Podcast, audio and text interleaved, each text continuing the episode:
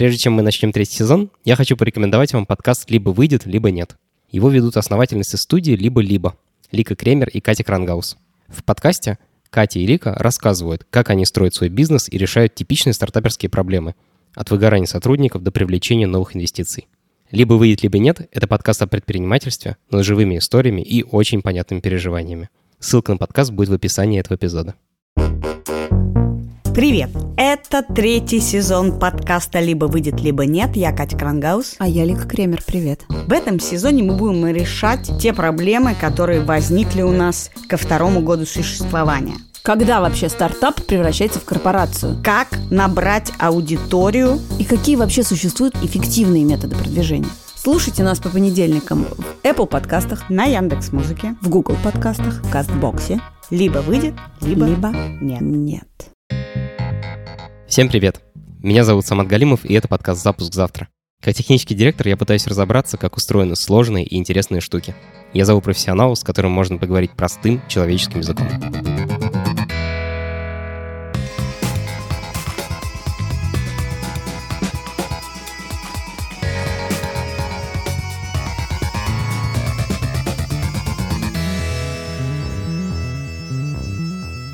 Наш подкаст вернулся с каникул. Спасибо большое, что прошли опрос в конце второго сезона. Мы очень внимательно прочитали все отзывы и узнали много интересного. Чтобы не пропустить новые выпуски, подписывайтесь на подкаст, а еще оставляйте оценки и отзывы. Мы их все читаем, и они нас очень, во-первых, подбадривают, а во-вторых, придают нашей работе дополнительный смысл. Обычно мы делаем выпуск об одной технологии или об одном сервисе. Но сегодня у нас в гостях человек, с которым хочется поговорить обо всем и сразу – Давид Ян основал десяток бизнесов, и многие из них стали международно успешными. Все началось с электронного словаря Lingua и системы распознавания документов FineReader. Это два первых продукта компании Abby. Сегодня у Abby есть офисы на многих континентах и оборот в миллионы долларов. Потом Давид создал компанию Айка. Если вы сейчас пойдете в ресторан, то с большой вероятностью официант забьет ваш заказ именно в систему iiko. И это я сейчас перечислил только самые популярные сервисы – Сейчас Давид работает над программой Yva, которая ни много ни мало обещает предсказать вам поведение людей. Например, когда они выгорят или уволятся.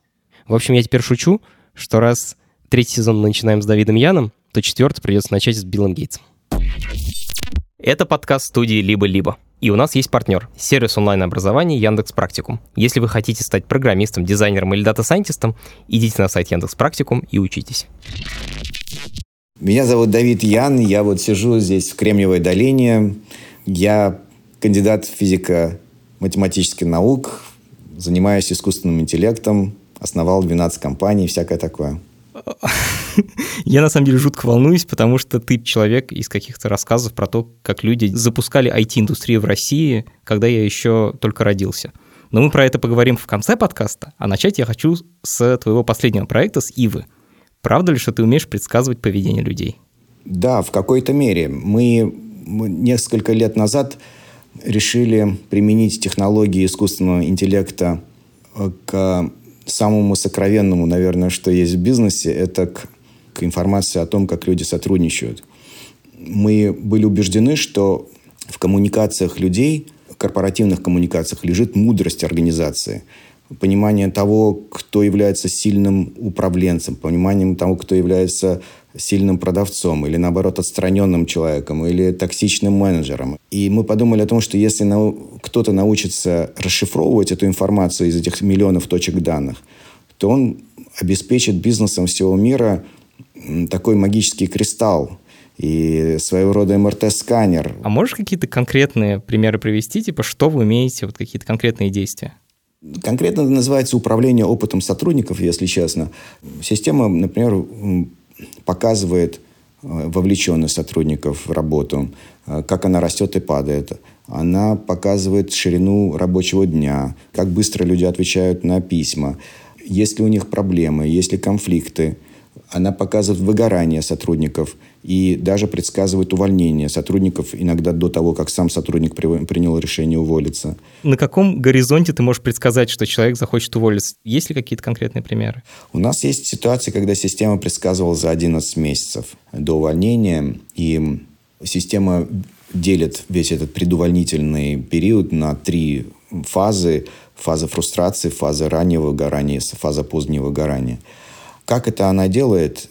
С точки зрения короткого описания очень просто.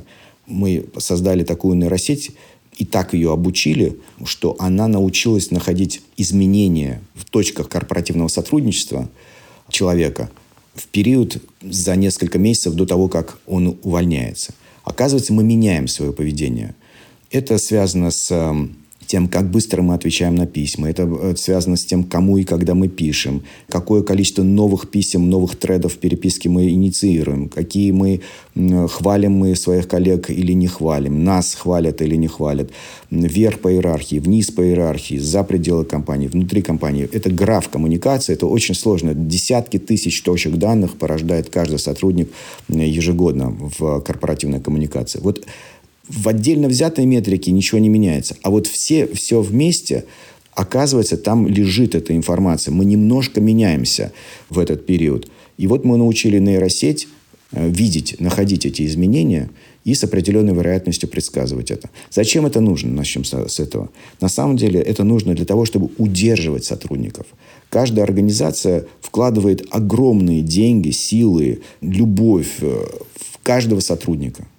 И очень обидно, если из-за чего-то человек начинает быть активным кандидатом, он сам начинает искать работу. Вот очень обидно. Не хочется до этого доводить. Хочется находить ситуации каких-то недопониманий на раннем этапе, чтобы их исправить и чтобы хорошие сотрудники оставались. Давид, я не могу как бы не ухватиться. Ты несколько раз сказал очень обидно, и ты много лет в бизнесе. Можешь какую-то историю рассказать о том, как у тебя в жизни было? Таких историй много. Я, а начиная от того, когда в, в Сайбике, когда мы делали первый в мире карманный коммуникационный компьютер для молодежи, практически за месяц до публичного мирового выпуска системы, самый-самый ответственный момент э, мне приходит заявление об увольнении от CTO, ни много ни мало, от руководителя всей разработки.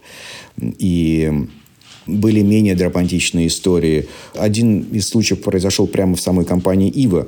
У нас было тогда 15 сотрудников – и мы думали, что мы все про всех знаем. А, ну, что мы делаем систему, которая позволяет нам лучше понимать друг друга, обратную связь обеспечивать, ага. но для более крупных организаций. И вот мы угу. первый раз показываем э, вот эту вот всю модель выгорания сотрудников самим себе на стендапе. Инженеры смотрят в первый раз, что же они сделали. И данные, ага. естественно, по нам самим. То есть все, ага. все, все сотрудники на экране показываются, кто Блин. выгорает, кто нет.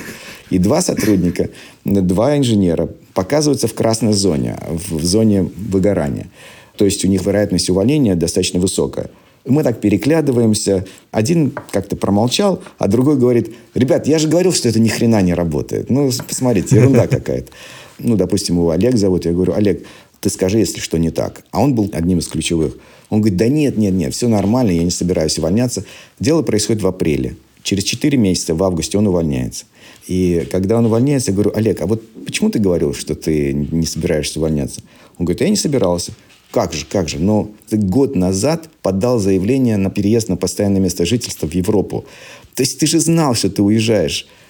Он говорит, ну, понимаешь, мне в апреле тогда еще визу не дали. Вот я и как бы говорил, что не собираюсь увольняться. А система на самом деле увидела примерно с того момента, когда он подал визу о изменении его так что бывает так, что вот мы, ты работаешь с человеком вот так вот рядом и совершенно не понимаешь этого. Блин, это после такой истории мне нужно просто типа пару минут, я хочу просто, просто пожить с этим, потому что с одной стороны немножко страшно, с другой стороны очень круто, как бы, скорее всего, для бизнеса, и в-третьих, это какой-то Minority Report, сразу у меня фильм вспоминается, а если чувак не хочет, как бы а ты начинаешь системе настолько сильно доверять.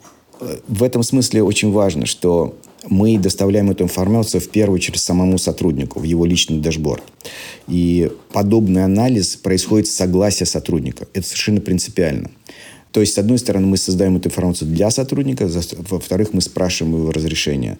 Можешь привести пример, как этот дашборд вообще выглядит? Выглядит прямо так. Ты заходишь, если ты руководитель, ты видишь свою организацию на одном экране, такая тепловая карта, где подразделения и метрики – ты можешь кликнуть на любое подразделение, провалиться внутрь и посмотреть на карту сотрудников этого подразделения, цветами выделенные, кто выгорает, кто не выгорает. Это если ты руководитель. Если ты отдельный сотрудник, то ты видишь карту себя, ты видишь свой личный кабинет, где тоже видно во времени, когда ты выгорал, когда ты работал более вовлеченно. Но что там самое интересное ты видишь, ты видишь рекомендации своих коллег по работе, анонимные рекомендации по 31 пункту. Как можно улучшиться? То есть, что от тебя ожидают твои коллеги, чего ты, например, не до конца хорошо доставляешь. И эту информацию не столько искусственный интеллект рекомендует, сколько коллеги по работе. А искусственный интеллект Ивы только помогает понять, от какого из коллеги надо попросить обратную связь. А, то есть ты не всем делаешь одинаковые опросники, а только прицельно? Да, прицельно, потому что, ну, представь в организации тысячи сотрудников, какая там может быть комбинаторика. Система знает, кто с кем сотрудничает в последнее время, над чем сотрудничает, и могли ли быть там какие-то ситуации, и он, он задает правильные вопросы правильным людям про правильных людей. И таким образом он минимальным количеством вопросов, это всего 60-120 секунд в неделю, система порождает для каждого сотрудника наиболее ценную картину улучшений. Каждый раз, когда мы вводим какую-то метрику, люди начинают для нее стараться.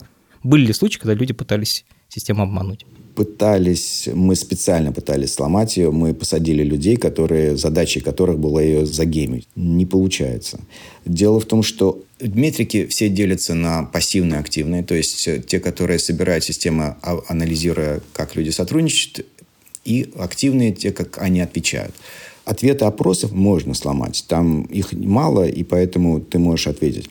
А что касается так называемой пассивной аналитики, то есть пассивной обратной связи, когда система смотрит, э, какие эмоджи ты ставишь, какие, на какие треды в Slack ты отвечаешь, кому ты отвечаешь, когда ты отвечаешь.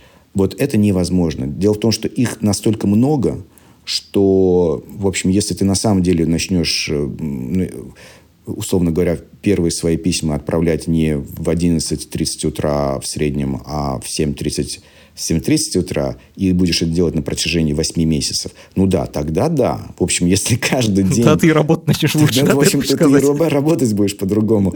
Но это, это уже очень сложно. Ты смотрел сериал Black Mirror? Да, конечно. Помнишь эпизод Nosedive? Там, где девушка всем лайки ставит и в конце концов едет, ну, да, да, да. жизнь ну, ломается. Очень много разных коннотаций, разных э, ассоциаций, конечно, есть. Я хочу сказать, что мы считаем, что водораздел находится в следующем. Кому принадлежат данные, кто инициирует анализ и для чего он это делает. То есть, если данные принадлежат самому сотруднику, если он является хозяином и инициатором этого анализа, это его решение. Каждый сотрудник может принять решение, допустим, что он не хочет, чтобы создавался личный кабинет, о том, как он работает, тогда да. И пассивный анализ для него тоже будет выключен? Да. На самом деле система имеет несколько уровней э, приватности. Первый уровень приватности, о котором я говорил, ты не разрешаешь ей анализировать свои пассивные данные вообще. Затем следующий уровень – это когда ты разрешаешь анализировать, но только с целью того, чтобы правильно задавать вопросы правильных людей. Но система не, а система не имеет права считать выгорание, ширину рабочего дня и все прочее. И э, самый глубокий степень приватности – это когда ты разрешаешь ей смотреть содержание переписки для цели вот вы, вы, э, вытаскивания таких семантических сигналов, как похвала, как позитив, негатив, задачи, когда мы ставим друг другу. Давид, пожалуйста, пришли презентацию к понедельнику. Вот такие э, семантические конструкции система вытаскивает из содержания, ставит надпись на конверте «Здесь есть задача, здесь есть похвала, здесь есть позитив, здесь есть негатив». И затем она удаляет в своей базе данных содержание. Опять же, как это ни странно, большинство разрешают ей самый, самый глубокий уровень приватности. Это же корпоративное, скорее всего, будет у тебя полиси, что ты для того, чтобы работать в компании, обязан участвовать в этой системе. Нет, обязать в большинстве стран этого невозможно. В, в европейской зоне действует GDPR, по которому недостаточно уведомить сотрудника о подобном анализе, но необходимо просто его активное согласие на это.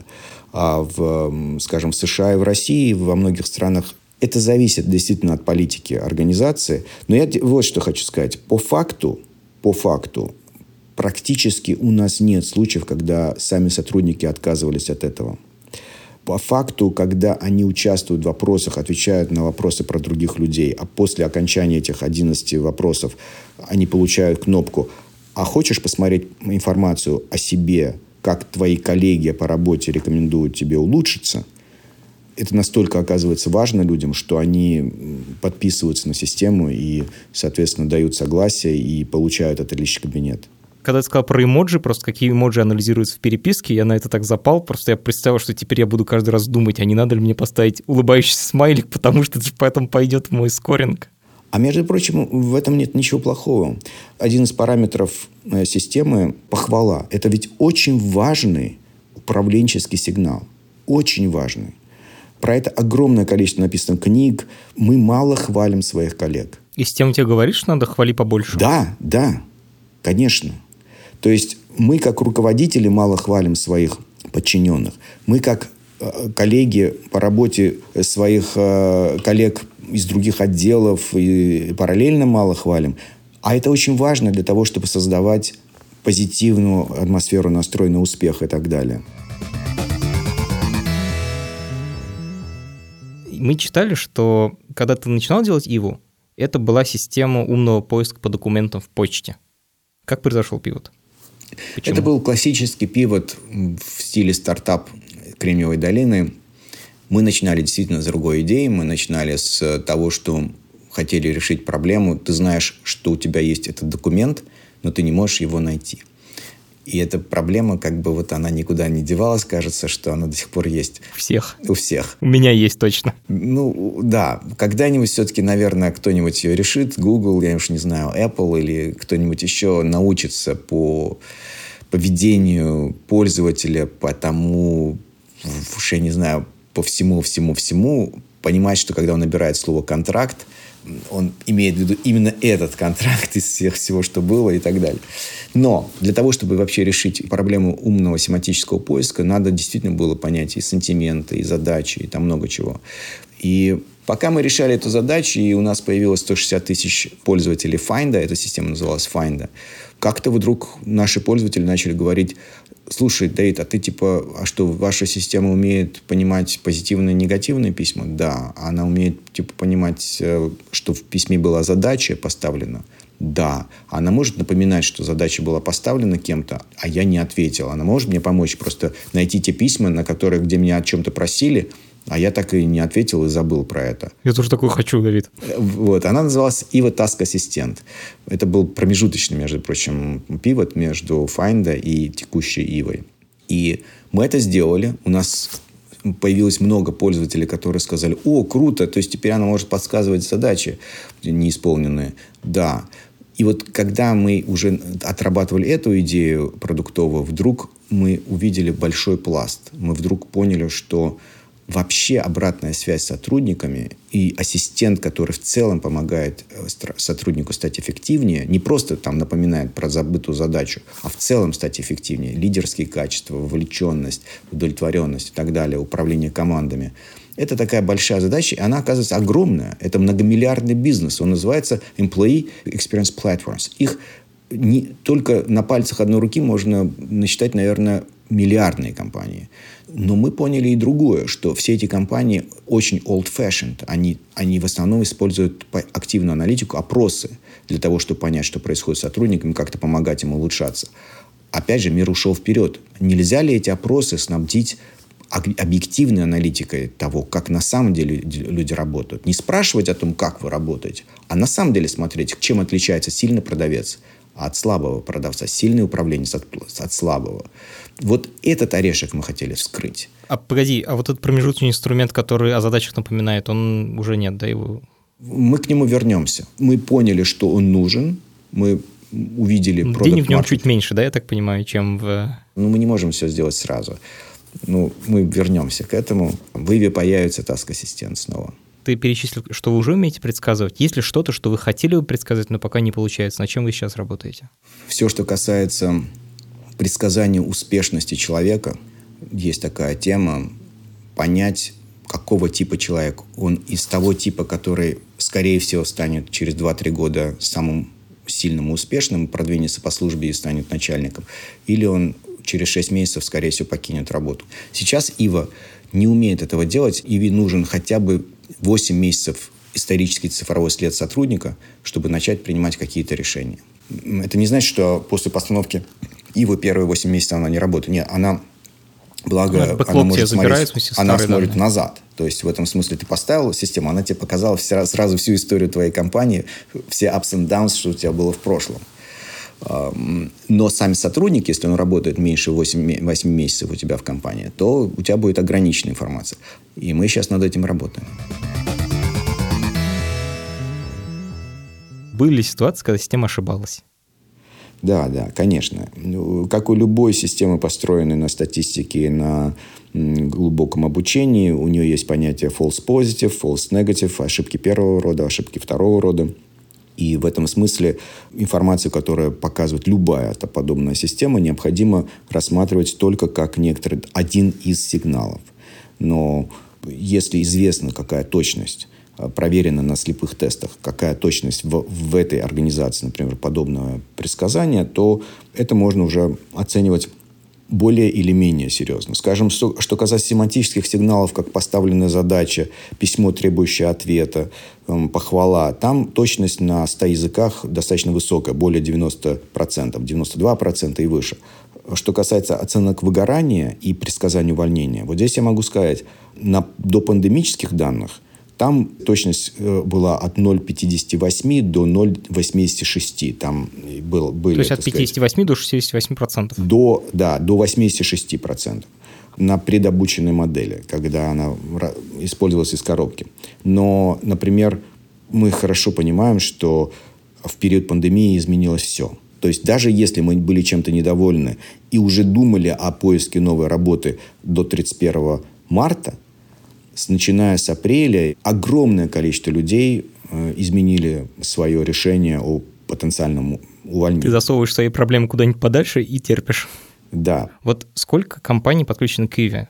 Какие вообще индустрии этим пользуются? Мы, это очень молодой проект. Мы выпустили первую коммерческую версию год назад. И по, в прошлом году у нас было 44 корпоративных пользователя. За полгода 2020 года мы, к нам подключилось еще 250 компаний.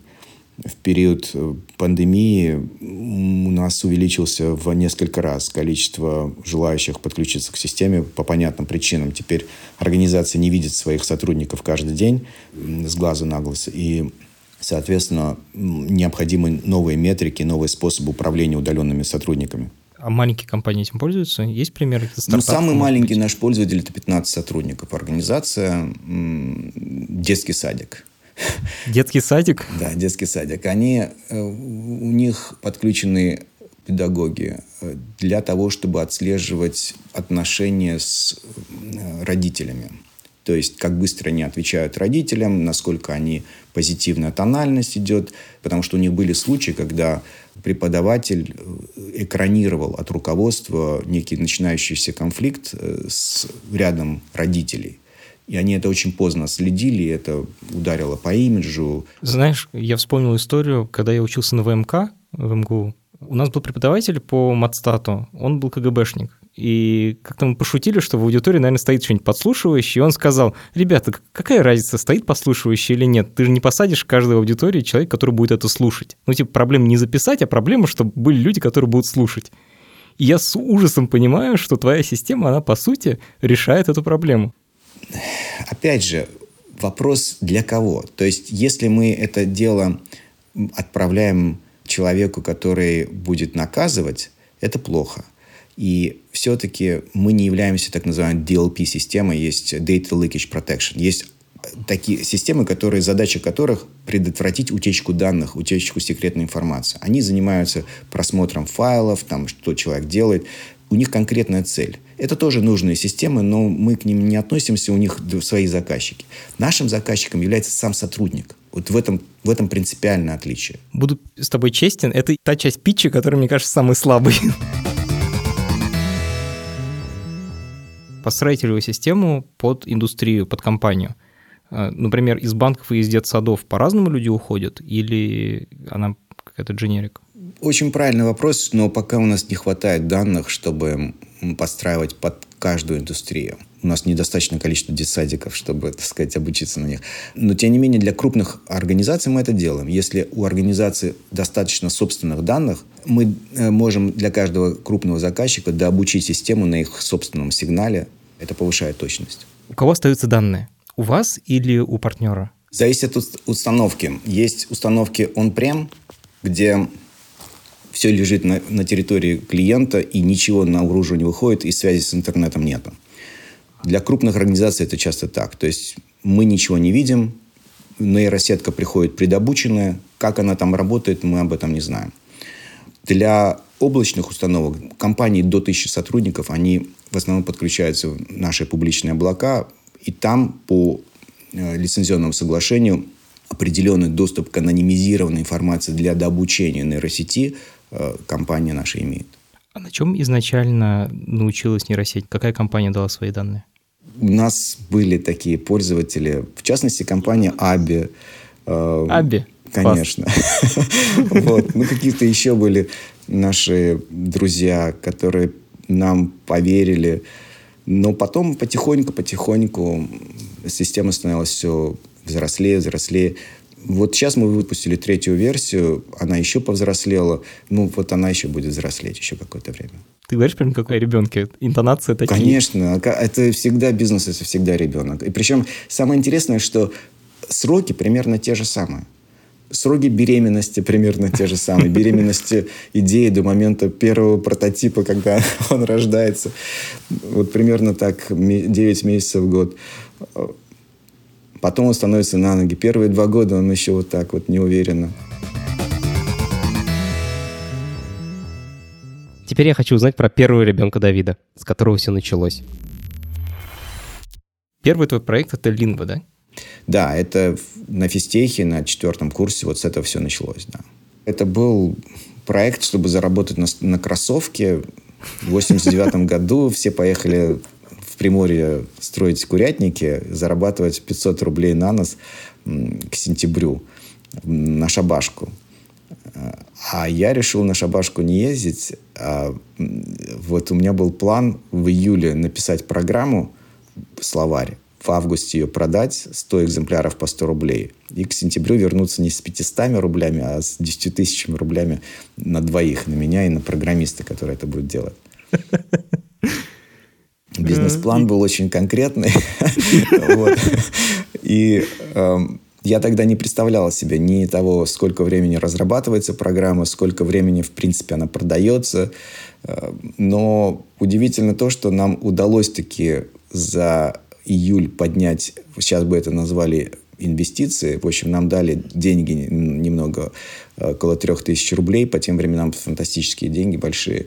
Это практически половина автомобиля «Жигули». Так вот, мы взяли эти деньги для того, чтобы заплатить кооперативу, который должен был нам предоставить словарную базу, а тем временем сами разрабатывали, Саша Москалев разрабатывал оболочку, и, в общем, программа заработала через 9 месяцев. Все-таки она заработала. Ты помнишь свою первую продажу? Да, конечно. Первая продажа – это вот эм, институту, который у нас купил три экземпляра, причем не по 100 рублей, по 700 рублей.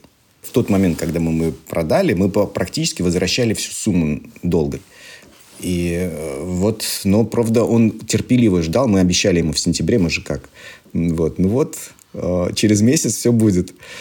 А в сентябре они звонят, а где? Мы говорим, м-м, пока нет.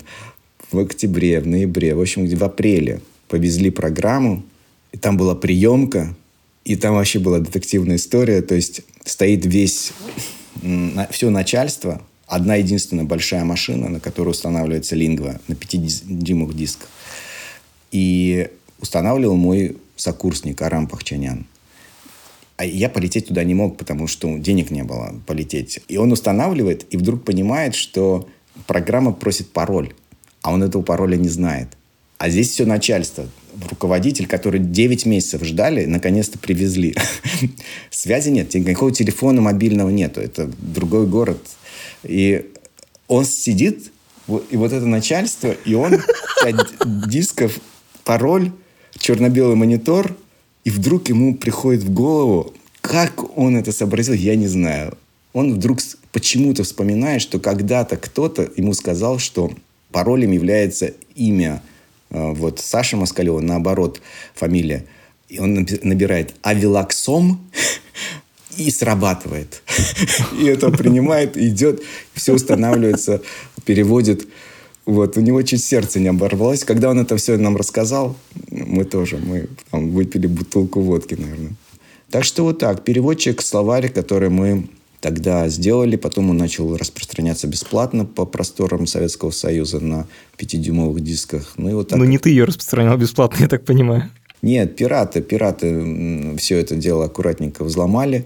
Я же занимался тогда прямыми продажами этого лингва. Я звонил прямо по справочнику Академии наук. Вот, звоню секретарю, говорю, здравствуйте. Вот. Начинаю рассказывать, что переводчик такой, словарь. А нам в ответ говорят, ребята, во-первых, у нас э, лингва уже стоит, и не парьте на мозги, что вы его написали сами. Это же лингва. Ну, ну всех есть. Это льстило, но денег не давало. Вот вы сделали словарь. Он стал самым популярным, и вы даже как-то умудрились на нем что-то заработать. Что происходило дальше? Да, мы начали продавать переводчик, но мы быстро осознали, что чтобы использовать лингу, надо набрать иностранное слово на клавиатуре. Часто это было технически почти невозможно. И вдруг мы осознали, что надо продавать не сверла, а дырки, что, в общем, людям нужен не сам словарь, а переводчик. И, в общем, мы решили объединить четыре разные программы от четырех вендоров в одну коробку. Систему для сканера распознавания, проверщиков орфографии, подстрочник и вот лингва вместе. Это были просто стендалон программы отдельные или они как-то интегрировались между собой? Нет, это были отдельные программы на уровне текстов. Они друг другу передавали, условно говоря, текст. Ну, ты копировал, вставлял, или они прямо была кнопка типа передать Не, туда? какая кнопка? Это DOS, это, это дисковая операционная система, черный экран. Не, ну хорошо, нет, не вру. Уже, уже появился Windows какой-то, но это все равно было. Половина все равно под DOS было. И когда это, вот это объединение, во-первых, подняло наш средний чек продажи резко, потому что это все очень дорого уже стоило. И главное, что удовлетворенность пользователям. И мы поняли, что теперь пришло время каждую из этих программ, если мы не можем договориться с а, ее разработчиком о ее улучшении, может быть, мы можем ее сами сделать лучше. И вот так появился FineReader. FineReader — это технология распознавания документов на основе OCR — Optical Character Recognition. В чем суть? Вот когда вы фотографируете книгу или документ какой-нибудь и хотите его отредактировать на компьютере, например, там поменять какую-то букву или слово, или вообще перевести его, то сначала нужно этот документ распознать, перевести его из фотографии в текстовый вид. И вот эта процедура конвертации называется оптическое распознавание символов. То есть на основании картинок букв появляются сами буквы. И FineReader решает эту задачу очень хорошо. Вдобавок, почти все производители сканеров вместе со сканером в комплекте дают программу для распознавания документов. И движок у них у всех от FineReader. То есть к моменту начала разработки FineReader очень важно было то, что мы уже продавали чужую программу распознавания, были дилерами ее и понимали, что ничего не хватает. Это очень важно. Теперь я это знаю, когда я живу в Кремниевой долине, я там рассказываю о предпринимательстве. И теперь я знаю, насколько это было важно.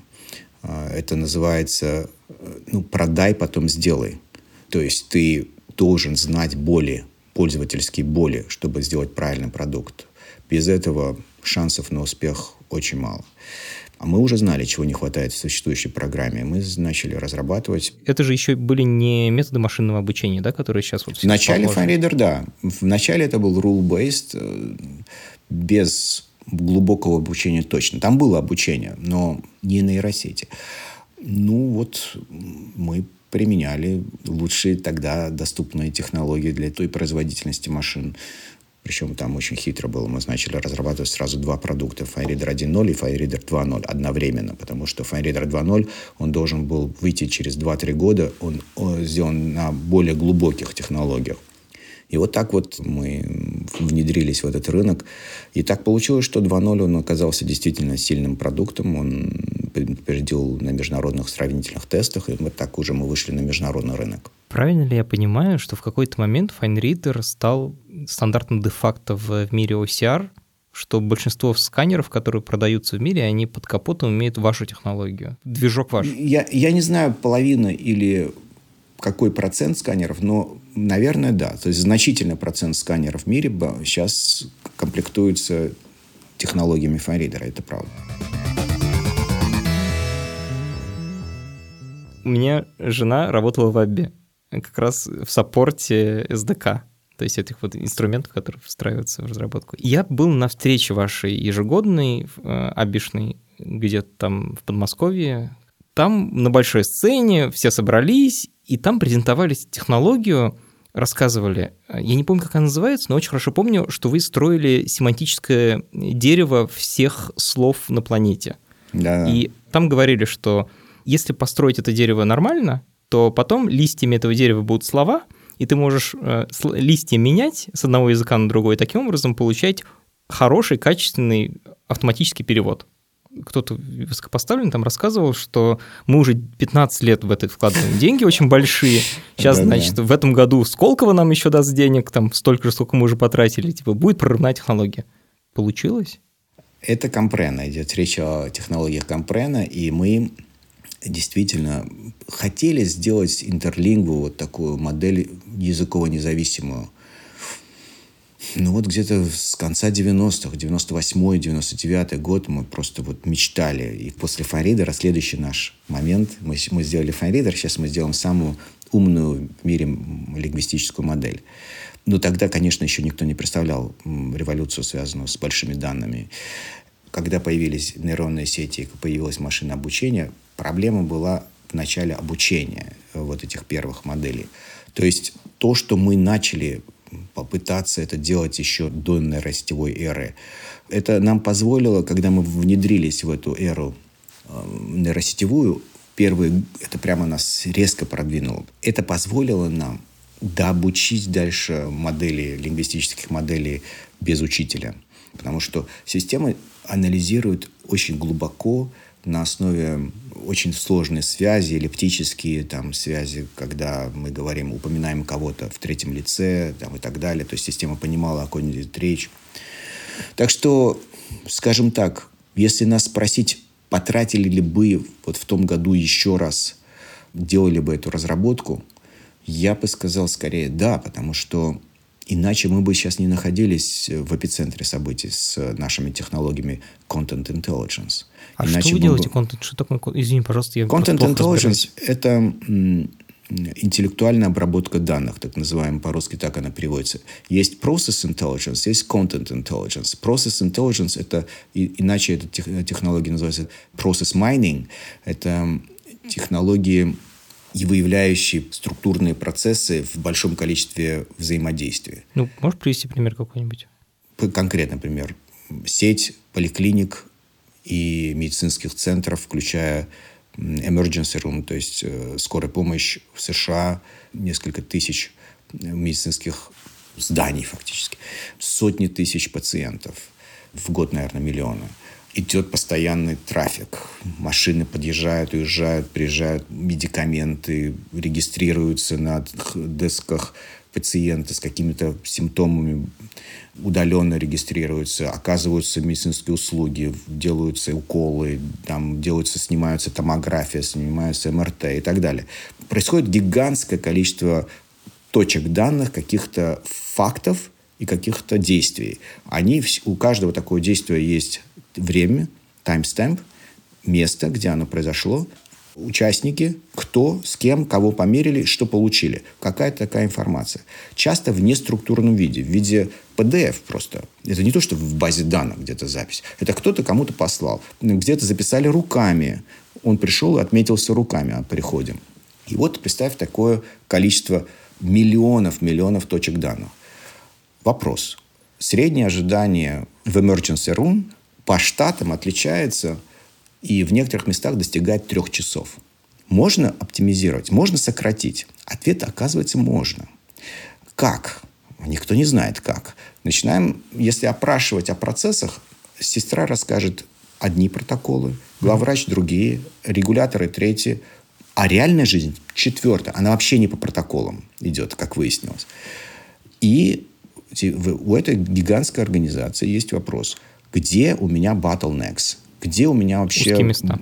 Узкие места. Куда если добавить ресурсов, то все станет работать быстрее. Оказывается, если данный МРТ-сканер переместить вот так-то, и оказывается, вначале пустить этих людей, а потом этих, здесь очередь сократится на час, здесь очередь сократится на 15 минут, и так далее, и так далее. Кто это может сказать, глядя на гигантское предприятие, распределенное во времени и пространстве? Никто, один человек не может сказать. Современные технологии, Process Intelligence, которым сейчас АБИ занимается, устроены таким образом. В них можно загрузить всю эту информацию, структурированную плюс неструктурированную она проанализирует содержание вот этих миллионов-миллионов документов, их таймстемпы, кто с кем, когда, что произошел, выстроит граф, и после этого сразу на нем будет видно, видны точки а, значит, констелляций таких, и дальше можно будет принимать решения. Это реальная история, где э, в результате, скажем, применения такой технологии сократилось чуть ли не до 18 минут вот реально э, некоторые эпизоды, которые длились больше двух часов. Офигеть. Ну вот, собственно говоря, мы говорили об этом. Это process intelligence, это следующий шаг после content intelligence. Сначала надо понять содержание этих документов, что в них лежит, там, в этих PDF-ах. Это, это invoice, это результат анализа, это письмо, это compliant, это какая-то претензия или еще что-то.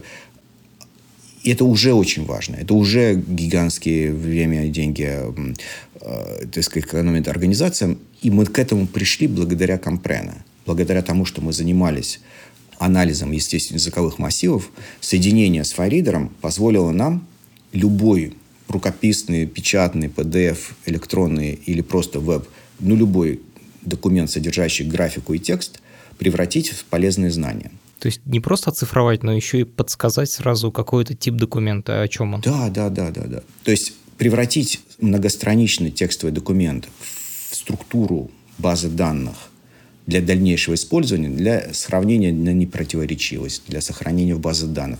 Ну вот можно себе представить, сколько у крупной организации контрактов в год. И сколько из них надо следить, не просрочен ли он, а не надо ли продление, а не надо ли приложение – а тут прям PDF ну, да. загоняешь, и дальше он тебе говорит. Да, да, да. Это называется content intelligence. Извини, это как типа мальчик познает мир, но это у вас не единственное решение, да, на рынке, то есть это вообще такая прям индустрия, я так понимаю. Это в целом, да, направление. Мы одни из лидеров в области content intelligence. То есть мы одни из лидеров, которые позволяют на 100 языках эм, любой тип документа превратить в полезные знания. Ничего себе. Я думаю, что Аби — это Lingua плюс FineReader и типа два инструмента и все. И SDK еще. А, нет, нет. Это уже давно не так. Для в Аби Lingua и FineReader — это такие исторические торговые э, марки, но мы уже давно... Основные деньги делаются не на этих продуктах. Когда я читал биографию Давида, я наткнулся на один проект, который меня зацепил особенно сильно — вот мы все сейчас пользуемся телефоном или андроидом, или айфоном. Но в истории мобильных устройств было довольно много очень интересных концептов или даже реальных устройств, которые предвосхитили свое время. Например, компьютер Apple Newton. Это карманный компьютер от Apple, который за 15 лет до, до iPad делал похожие вещи.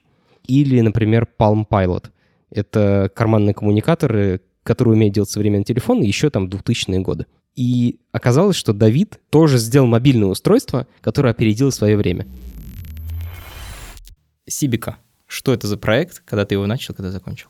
Тогда был Тамагочи такой, если я не знаю, кто-то еще помнит. Э, Все как... знают Тамагочи. Ну вот, это такой карманный брелок маленьким экраном, где можно было кормить этого э, человечка, зверька. Я попал случайно там на два дня в больницу, мне было делать нечего, меня отключили от связи. Я вот сидел с этим тамагочи и думал, блин, почему здесь нет никого? Вот я бы сейчас послал кому-то сообщение. В общем, какая-то идея возникла о коммуникациях, физической коммуникации в кармане. В конечном итоге эта идея трансформировалась в то, чтобы создать карманный фактически компьютер с клавиатурой, с экраном, который бы обменивался сообщениями с другими такими же устройствами и заодно находил друзей. То есть примерно так. Ты парень вводит информацию о себе, о девушке своей мечты, и эта коробочка вибрирует у него в кармане, если девушка мечты оказывается на расстоянии 150 метров. Идея знакомства, вот мэтчинга профилей, когда ты вводишь информацию о себе, книжки, которые ты читаешь, там, музыку слушаешь, возраст, пол и так далее, и кого ты ищешь. И система автоматически эти профили сравнивает. Вот эта идея плюс Тамагочи, плюс мессенджер, вот все оно как-то вот так. А на самом деле совершенно сейчас очевидно, что это просто прототипы всех этих вещей. То есть Tinder, Tinder, там, WhatsApp, геопозиционные социальные сети. Это все вот прямо прямо было. Какой это год? Это был 97 год. Можешь дать контекст немножечко, потому что я, например, еще себя не помню в 97 году, что там было? Там э, телефоны уже были или только пейджеры? Пейджеры были, телефонов мобильных. Они были такие крупные, тяжелые, килограмма два весили. Не было Bluetooth. Wi-Fi был как протокол, но он работал только на больших компьютерах. Интернета мобильного не было, в принципе. Понятие «социальная сеть» как термин отсутствовало. Как это должно было технически работать? Обмен данными как происходил, на каком протоколе? Как, это радиочастоты же, да? Да, да, да. Это peer-to-peer. То есть это mesh networks. Это, эта штука О, Господи. покрывает, когда их много в школе, они, они покрывают школу такой вот сетью. Это так, для моей мамы Mesh Network это когда у тебя нет вышки, которая со всеми да. разговаривает, как в да. телефонах, а у тебя идет напрямую как рация, да. типа. Да, это peer-to-peer, то есть от, от устройства к устройству. Нету базовой станции. Но при не... этом, если между мной и Машей сидит еще Петя, то устройство Пети, видимо, может ретранслировать сигнал от меня к Маше, да? Это должна была быть следующая версия, мы к этому подошли вплотную. То есть у нас пока еще не было достаточной плотности, чтобы уже начать делать хопы, но мы уже к этому подошли вплотную, и весь протокол к этому был заточен. И дети в школах уже чатились, то есть пересылали друг другу шпаргалки, знакомились, то есть там было прямо все круто. Мы сделали 400 приложений для Савика. У него была своя операционная система SciOS. Сторонние разработчики уже начали писать для него софт. То есть это реальная такая штука получилась. Там игрушки были, получается? Да, да, да. Каждый день мы обещали рынку, что каждый день в 6 утра по тихоамериканскому времени будет появляться новое приложение или игра для... Блин, это же бомба! Почему вы не стали вторым Apple? Ну, мы продали четверть миллиона экземпляров в США. Случился кризис насдаковский. Там все полетело. Там компания Palm Pilot была на грани банкротства. Ко мне в Москву прилетал, внимание, Chief Technology Officer Palm Pilot. Palma? Палма. Билл Мэкс. Билл Мэкс. Я его встречал в аэропорту. Он приехал. Я хотел понять, чего, зачем он приехал. Мы посидели там, походили по офису Сайбика, то да все. Он меня послал, говорит, Дэвид, у меня к тебе вопрос. Сайбика не хочет купить Палм? Господи! Я говорю, Билл, а ты что-то это, чего вообще? Он говорит, ну там, понимаешь, мы, короче, мы делим компанию, там все, там 300 миллионов долларов заморожено на складах. Это потому что там настолько был большой кризис в 2000 году. Там было уволено за один месяц 100, 140 тысяч человек в США. Это был крупный, крупный экономический кризис в 2000 году. То есть вам просто не повезло со временем, да, получается?